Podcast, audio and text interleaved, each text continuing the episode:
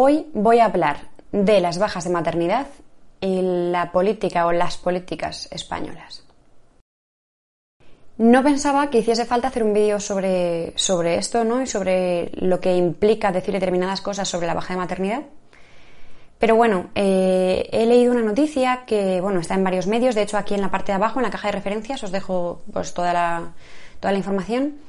Eh, pues sale la noticia de que han tenido una especie como de eh, trifulca, se han enzarzado, según ponen los medios, que además, claro, super misóginos, pues les encanta hacer, ¿no? Como el terreno personal, entre Irene Montero, la ministra de Desigualdad, y una mujer que es de un grupo parlamentario que se llama Adelante Andalucía, que se llama Teresa Rodríguez, que yo no conocía hasta ahora, pero bueno, pues la he conocido por esta noticia, ¿no?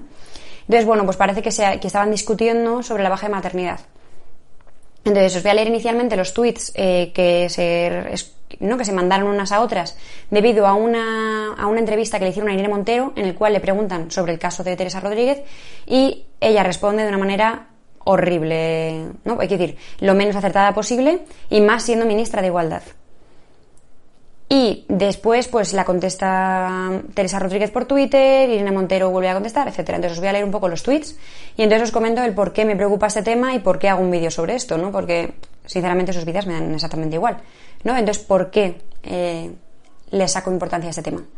Entonces, inicialmente, eh, parece ser que lo que dice Irene Montero en la, en la entrevista es que, eh, bueno, el caso es que a Teresa Rodríguez le han eh, sacado del grupo parlamentario en el que estaba o le han quitado de diputada, no tengo muy claro al final por las noticias, cada una ponía una cosa. El caso es que le han sacado de la política cuando justo estaba en ese momento embarazada eh, o en baja de, en permiso de maternidad. Entonces, pues eh, le preguntan a Irene Montero que qué opina sobre esto porque no ha podido defenderse, no ha podido hacer nada porque estaba ¿no? con el permiso de maternidad. E Irene Montero responde que bueno, pues que la política no para y que no va a parar porque tú estés en, permiso de maternidad. Entonces, los primeros tweets que ponen, lo pone Teresa Rodríguez, os los pongo por aquí para que los veáis, y pone, la ministra de Igualdad defendiendo en Radio Nacional que se me expulse el grupo parlamentario mientras estoy de permiso de maternidad, porque ella a la derecha también le ha atacado mientras lo estaba. La política no para, dicho, eso tampoco me lo esperaba. Pensaba que la sororidad era una línea roja, un consenso incuestionable entre las que nos llamamos feministas. Una solidaridad de género que va más allá de nuestras posiciones políticas, pero no. Tengo la tranquilidad de haber apoyado a Irene Montero siempre que la han atacado desde el patriarcado, y lo seguiré haciendo, no por ella, sino por mí, por mis hijas y por las hijas de todas. Entonces, a todo esto, pues no, parece que se enzarzan en esta supuesta pelea, y entonces eh, Teresa Rodríguez pone un tuit en el que dice, con este argumento, un empresario le puede decir a una trabajadora, la fábrica no para con tu permiso de maternidad, a la calle. Esto hace daño eh, y no solo a mí y más de la ministra de Igualdad, ¿no? Entonces a esto le responde Irene Montero de una forma bastante cutre o bastante fea porque no le responde directamente a su tuit, sino que coges una captura de su tuit y hace un tuit ella y poniendo de foto eh, el tuit en, en cuestión, ¿no? Entonces le pone, Teresa, no te han despedido, sigues siendo diputada y cobras todo tu salario de política aunque te haya sido del partido que te llevó a las instituciones. Que te compares con una trabajadora precaria, despedida es bochornoso. Nuestro adversario es el machismo, combatámoslos juntas. Y a esto le responde Teresa, no me comparaba con una precaria. He dicho que el argumento es el mismo. Cobro mi salario de profesora, eso, el resto lo dono. Todo el mundo sabe que no estoy en política por el dinero, que yo sí tengo un curro al que volver y la política no me ha cambiado de barrio. Entonces, bueno, pues como vemos, acaban yendo pues, a un terreno personal bastante absurdo. Entonces, no voy a entrar en la parte del este personal, de si alguien la ha cambiado de barrio, si tiene otro trabajo al que volver, si su única aspiración es eh, dedicarse a la política, etcétera. Eso es irrelevante para, para este capítulo, por lo menos. Entonces, de lo que quería hablar era del tema de eh, las respuestas que da Irene Montero sobre esta situación. Para empezar, lo de eh, la política no para, ¿no? Y dice, ¿no? Que allá durante su baja de, maternidad también le, le, atacaron y que la política no para y que por eso no puede esperar que pare por ella.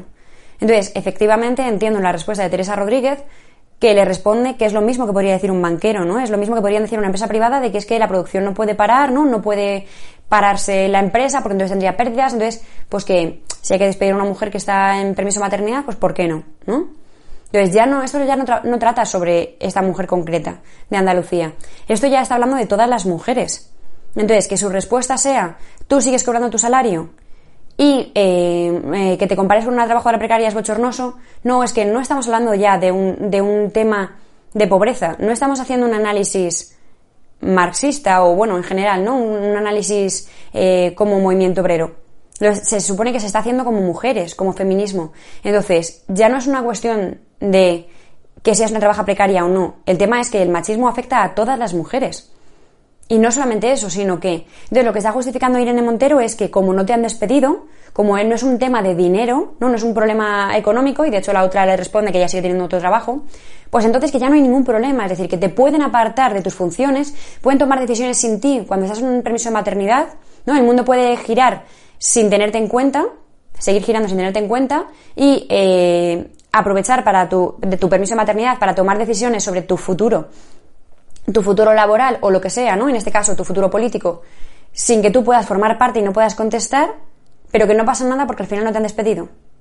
Entonces, que además lo diga la ministra de, ¿no? de, desigualdad, que es lo que es, es, decir, es lo que a mí me asustó y lo que me planteó que, pues, que había que hacer un capítulo sobre esto tenemos que dejar de hacer un análisis todo el rato, solo y únicamente como movimiento obrero. Sé que muchas venimos de ahí, entonces es lo que nos sale rápidamente. Pero tenemos que plantearnos cómo el patriarcado afecta a nuestras vidas como mujeres. Entonces, el hecho de que te aparten, no, ya no solamente es que te despidan, eh, ya es que no puedas ascender en tu carrera eh, profesional porque consideran que como has estado de baja de maternidad, eh, tienes unos meses que no, que no corresponden, ¿no? Que, no, que no puedes justificar tu sueldo en esos meses, ¿no? Que no puedes justificar tu avance.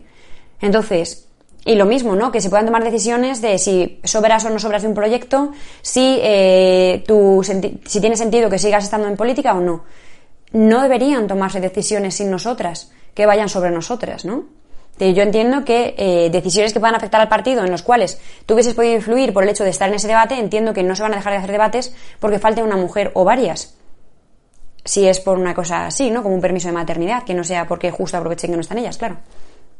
Entonces, ese tipo de cosas es normal, pero que afecten directamente a ti, eh, a tu posicionamiento, a tus proyectos, a tu trabajo, eso sí es denunciable.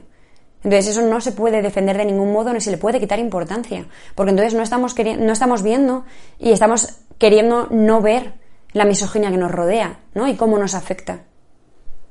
Así que bueno, creo que ha quedado claro, o eso espero. Ya sabéis que estoy trabajando para mejorar, así que aprovechad y aportar vuestra arena.